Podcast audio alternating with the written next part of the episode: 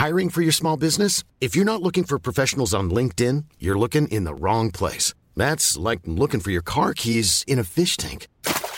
LinkedIn helps you hire professionals you can't find anywhere else, even those who aren't actively searching for a new job but might be open to the perfect role. In a given month, over 70% of LinkedIn users don't even visit other leading job sites. So start looking in the right place. With LinkedIn, you can hire professionals like a professional. Post your free job on linkedin.com slash people today. It's that time of the year. Your vacation is coming up. You can already hear the beach waves, feel the warm breeze, relax, and think about work. You really, really want it all to work out while you're away. Monday.com gives you and the team that peace of mind. When all work is on one platform and everyone's in sync, things just flow wherever you are. Tap the banner to go to Monday.com.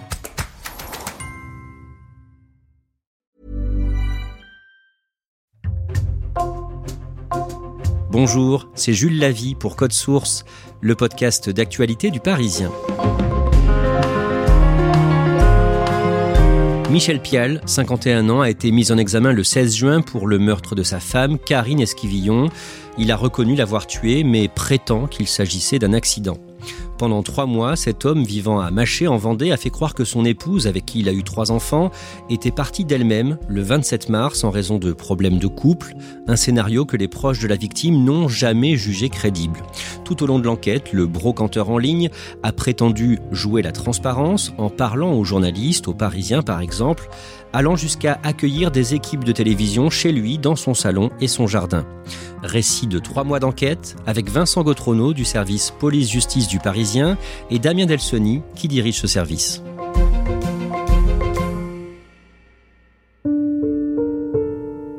Le mercredi 14 juin, vers 8h30 du matin, Michel Pial est interpellé dans sa maison de Maché en Vendée. Et c'est vous, Vincent Gautrono, avec euh, Jérémy Famelet du service police-justice du Parisien, qui révélez cette information sur le site du Parisien. Ça faisait plusieurs semaines qu'il se disait que Michel Pial allait un moment ou un autre être placé en garde à vue. Plus les jours passaient, plus il devenait le seul suspect, en réalité, de la disparition de sa femme. Ce matin-là, il est interpellé par les gendarmes à son domicile, euh, qui viennent à 8h30. Les gendarmes ont choisi de ne pas interpeller à 6h du matin, comme c'est souvent le cas dans ce genre de dossier, le temps que ses enfants aillent au collège et qu'il soit seul au domicile pour qu'il ne soit pas interpellé sous les yeux de ses enfants. Alors on va voir comment on en est arrivé là, on va remonter le film des événements avant même la disparition de Karine Esquivillon au mois de mars. D'abord, Vincent Gautrono, à quoi ressemble la maison de cette famille à Maché en Vendée? Ils habitent un hameau qui s'appelle le hameau de la Malnou. C'est un petit hameau d'une dizaine de maisons simplement qui est entouré par les champs, les exploitations agricoles. C'est une maison en vieille pierre avec des volets euh, verts d'eau. C'est vraiment un joli endroit avec un grand jardin à l'arrière.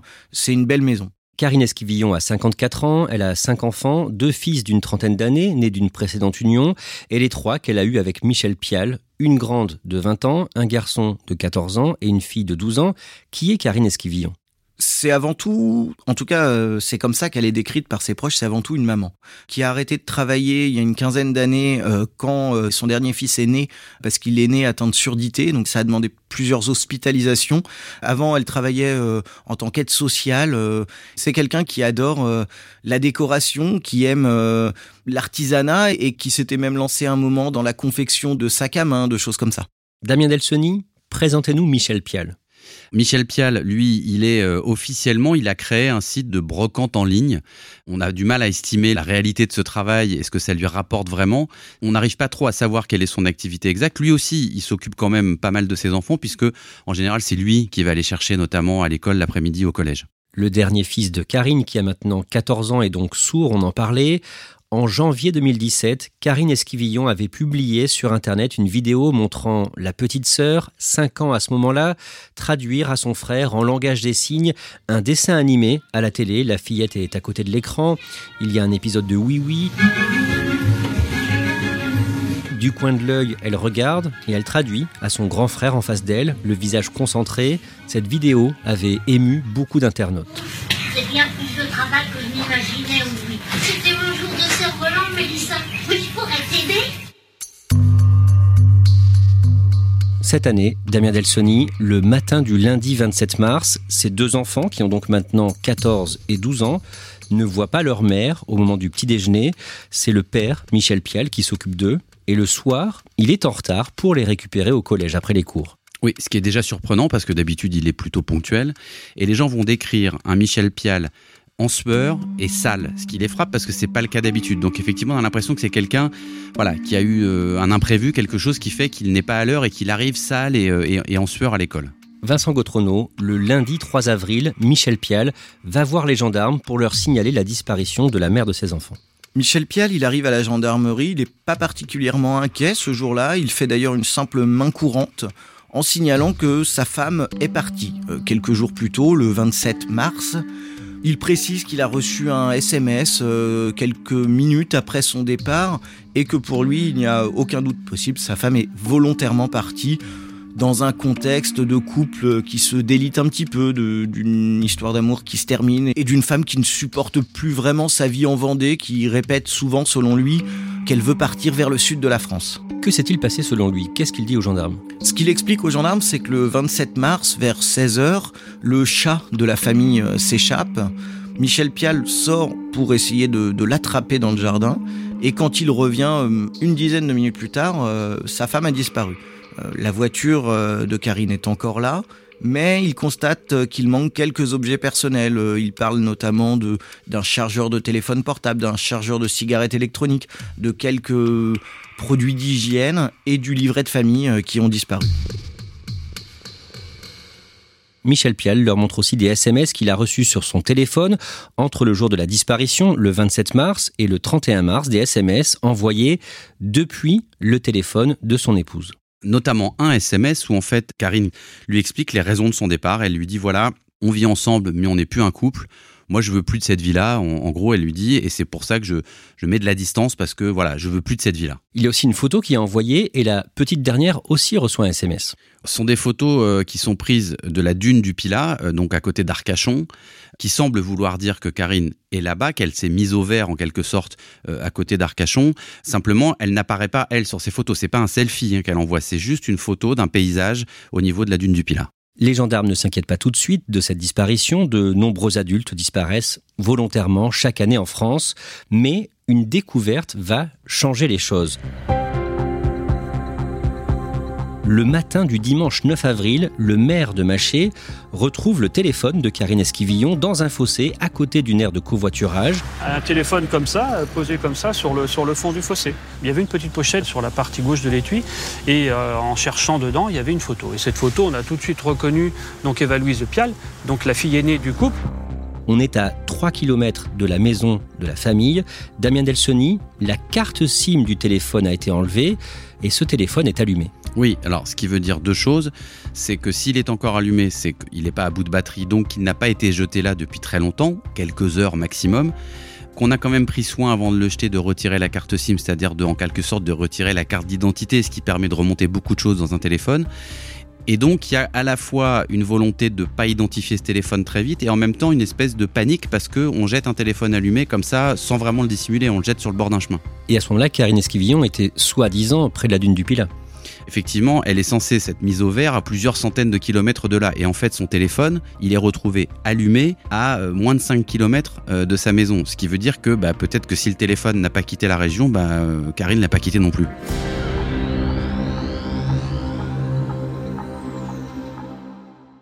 Damien Delceni, il y a un autre élément qui surprend, notamment les proches de Karine Esquivillon. Ce sont ces photos soi-disant envoyées de la dune du Pilat.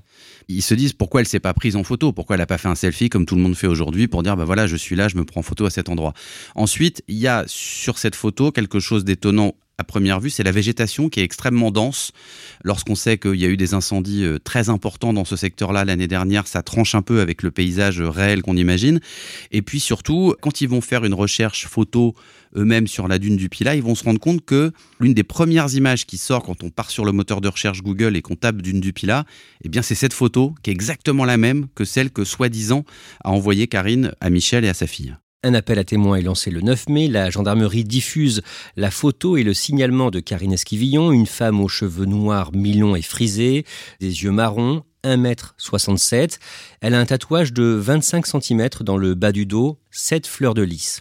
L'appel à témoins ne donne rien de déterminant. Vincent Gautrono, le dimanche 14 mai, vous parlez au téléphone avec la sœur de Karine Esquivillon, une femme prénommée Adélaïde. Qu'est-ce qu'elle vous dit sur sa sœur et sur euh, cette disparition?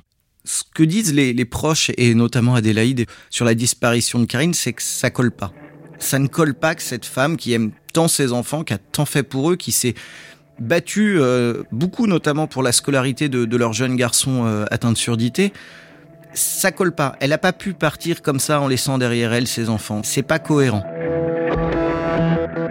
Vous allez sur place à Maché en Vendée et le lundi 15 mai, vous marchez vers la maison du couple, cette euh, jolie maison de pierre. Vous rencontrez Michel Pial. Effectivement, quand j'arrive devant chez lui, il est au téléphone. Ce qui est assez troublant, euh, c'est que la première chose qu'il nous dit, c'est non, non, je, je parle pas aux journalistes.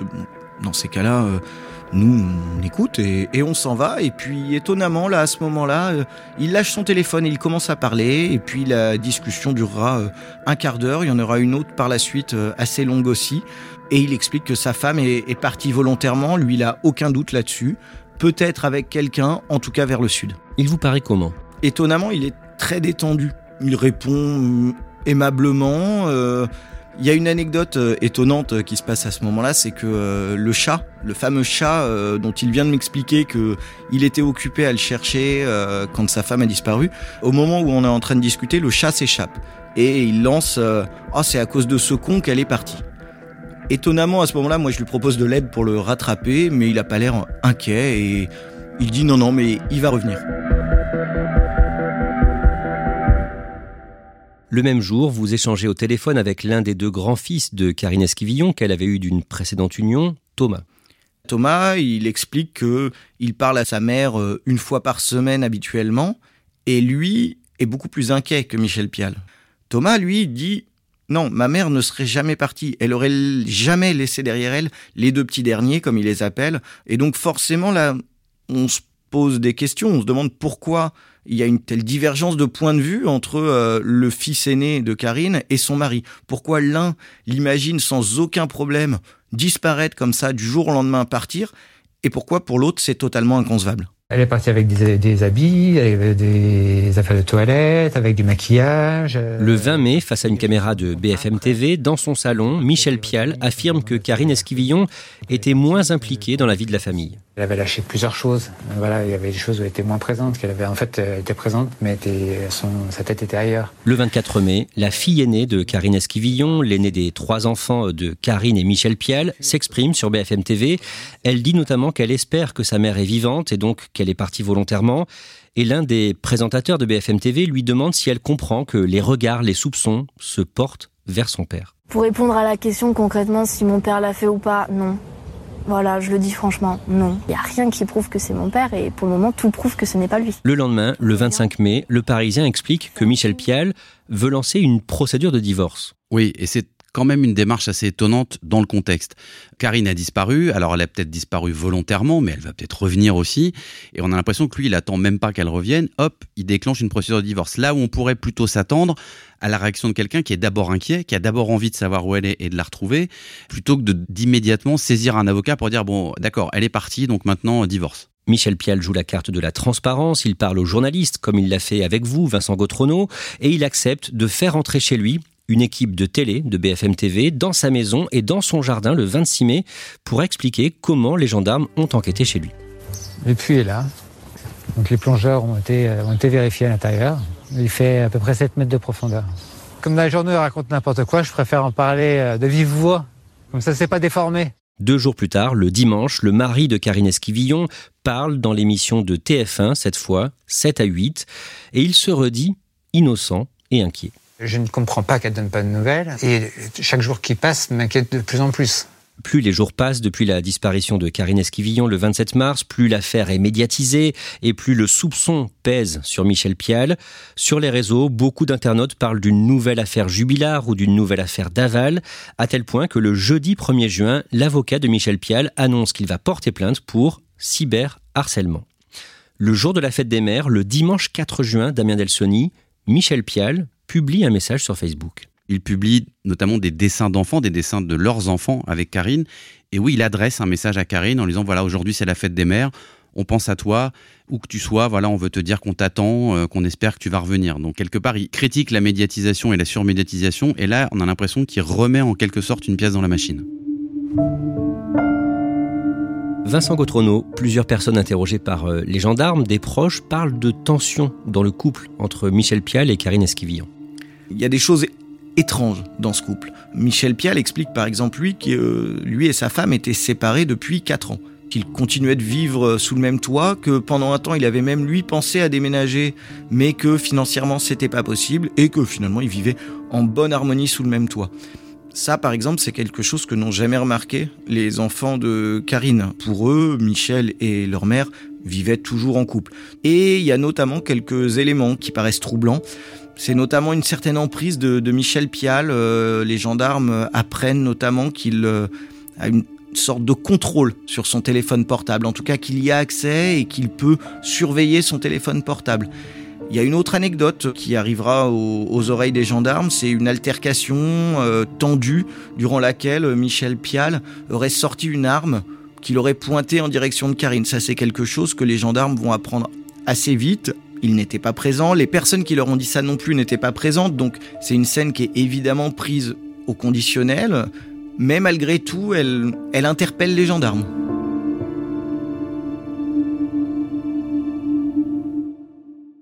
On en revient au début de cet épisode de Code Source. Le mercredi 14 juin, Michel Pial est interpellé. Au-delà des incohérences dans ses propos, les enquêteurs ont plusieurs éléments concrets contre lui, notamment des éléments de téléphonie. Oui, le téléphone, c'est toujours un outil extrêmement important dans les enquêtes judiciaires. Là, le téléphone de Michel Pial et le téléphone de Karine, ils vont dire une chose très importante, c'est que quand les, gendarmes vont faire le bornage de ces deux téléphones, ils vont borner à chaque fois au même endroit, au même moment. Ça veut dire que pendant la période où Karine est censée être loin du domicile et donc loin de Michel, bah leurs téléphones, eux, ils se suivent tout le temps. Ils activent les mêmes relais aux mêmes heures. Il y a aussi les SMS envoyés du téléphone de Karine Esquivillon après son prétendu départ le 27 mars et qui ne lui ressemblaient pas ses fils notamment quand ils vont avoir connaissance de ces messages et ses enfants ils vont dire mais c'est pas la façon habituelle d'écrire de maman. Elle emploie pas cette ponctuation. Elle emploie pas forcément cette syntaxe là et il y a un autre élément qui va frapper les enquêteurs c'est le témoignage de la propre sœur de Karine. Elle, elle va dire, je me souviens avoir envoyé un message à Karine pour son anniversaire, donc on est le 18 mars, quelques jours hein, avant la disparition de Karine, et elle m'a répondu d'une façon extrêmement sèche, extrêmement froide, qui n'est pas du tout son habitude. Et surtout, elle a l'habitude de mettre plein d'émojis euh, dans, ses messages. Là, il n'y en avait pas du tout. Et elle dit aux gendarmes, j'ai eu l'impression que déjà à ce moment-là, c'était pas elle qui m'avait répondu. Donc avant même la date supposée de la disparition de Karine Esquivillon, le 27 mars, Michel Pial aurait eu la main sur son téléphone. C'est en tout cas une hypothèse qui est euh, fournie par ses proches qui disent bah, peut-être que déjà il avait pris en main le téléphone de Karine, sans doute à son insu, pour commencer un petit peu à manipuler tout le monde. Michel Pial reste avec les enquêteurs dans sa maison de longues heures jusqu'à 15 heures environ pour une perquisition minutieuse. Dans cette maison, Vincent Gautrono, les gendarmes retrouvent un document important. Effectivement, il tombe sur le livret de famille. Cette découverte, elle n'est pas anecdotique pour les gendarmes, car depuis le jour où il a signalé la disparition de Karine, Michel Pial explique que sa femme est partie avec ce livret de famille. Les enquêteurs trouvent aussi la carte d'identité de Karine.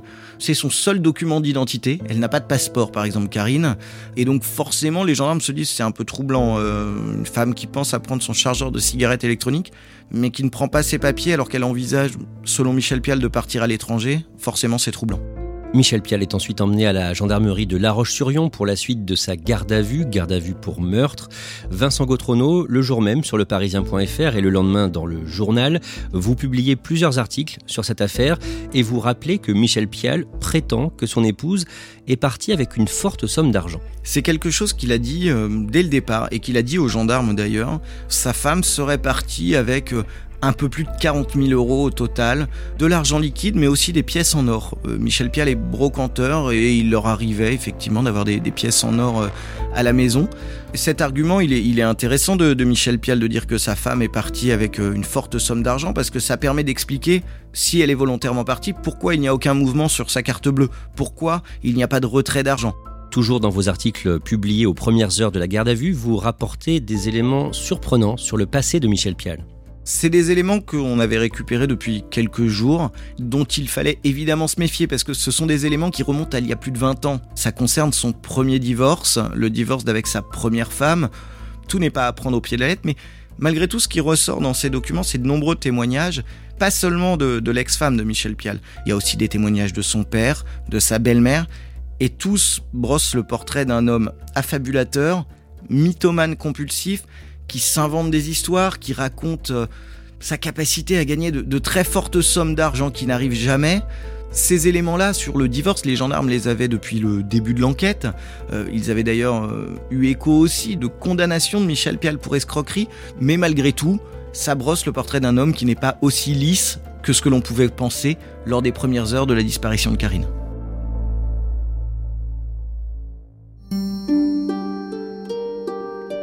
La garde à vue de Michel Pial a été prolongée. Elle doit se terminer le matin du vendredi 16 juin. Que se passe-t-il dans les tout derniers instants de cette garde à vue, dans la nuit du jeudi au vendredi? Alors vers 1h euh, du matin environ euh, vendredi, Michel Pial, euh, après de nombreuses auditions, finit par craquer et avouer aux gendarmes qu'il est responsable de la mort de sa femme. Il explique que c'est un accident, ils étaient tous les deux dans la maison, lui était occupé à, photographier une arme qu'il voulait vendre sur le bon coin, euh, une arme équipée d'un silencieux, quand un coup de feu est parti. La balle a, touché Karine euh, sur le flanc gauche. Il explique avoir euh, tenté de la réanimer. Elle lui a demandé d'appeler la police, ce qu'il n'a pas fait, et il explique que Karine est morte très rapidement. Damien Delsoni, le corps est retrouvé sur ses indications. Oui, après ses aveux, Michel Pial, il va indiquer l'endroit précis où il a déposé le corps de Karine. Il va emmener les gendarmes. Les gendarmes vont l'accompagner en pleine nuit. C'est dans une zone boisée, à côté d'une rivière. Euh, le corps, il va être découvert très vite parce qu'il n'a pas pris soin de l'enterrer. Donc effectivement, les gendarmes découvrent ce corps qui est jeté dans un bois à quelques kilomètres à peine de leur domicile.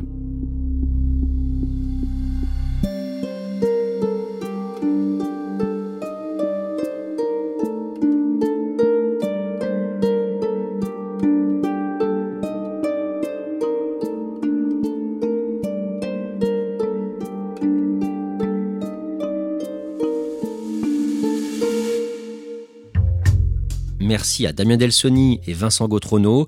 Michel Pial est mis en examen pour meurtre sur conjoint. Il a été placé en détention provisoire dans l'attente de son procès. Aux yeux de la justice, à ce stade, il est présumé innocent. Code Source est le podcast quotidien d'actualité du Parisien. Cet épisode a été produit par Thibault Lambert et Clara Garnier-Amouroux. Réalisation Pierre Chaffanjon. Si les faits divers vous intéressent, vous pouvez écouter le nouveau podcast du Parisien, Crime Story. Chaque semaine, une grande affaire criminelle racontée par Claudia Et Damien Delsoni. Nous publions un nouvel épisode de Crime Story chaque samedi.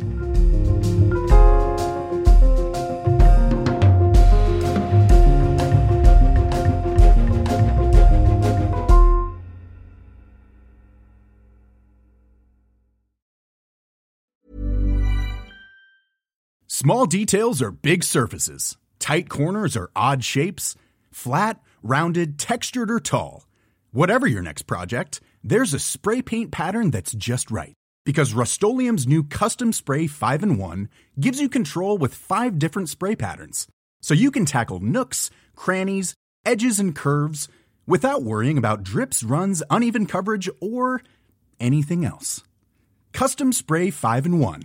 Only from Rust Planning for your next trip? Elevate your travel style with Quince. Quince has all the jet setting essentials you'll want for your next getaway, like European linen, premium luggage options, buttery soft Italian leather bags, and so much more. And it's all priced at 50 to 80% less than similar brands. Plus, Quince only works with factories that use safe and ethical manufacturing practices. Pack your bags with high-quality essentials you'll be wearing for vacations to come with Quince. Go to quince.com slash trip for free shipping and 365-day returns.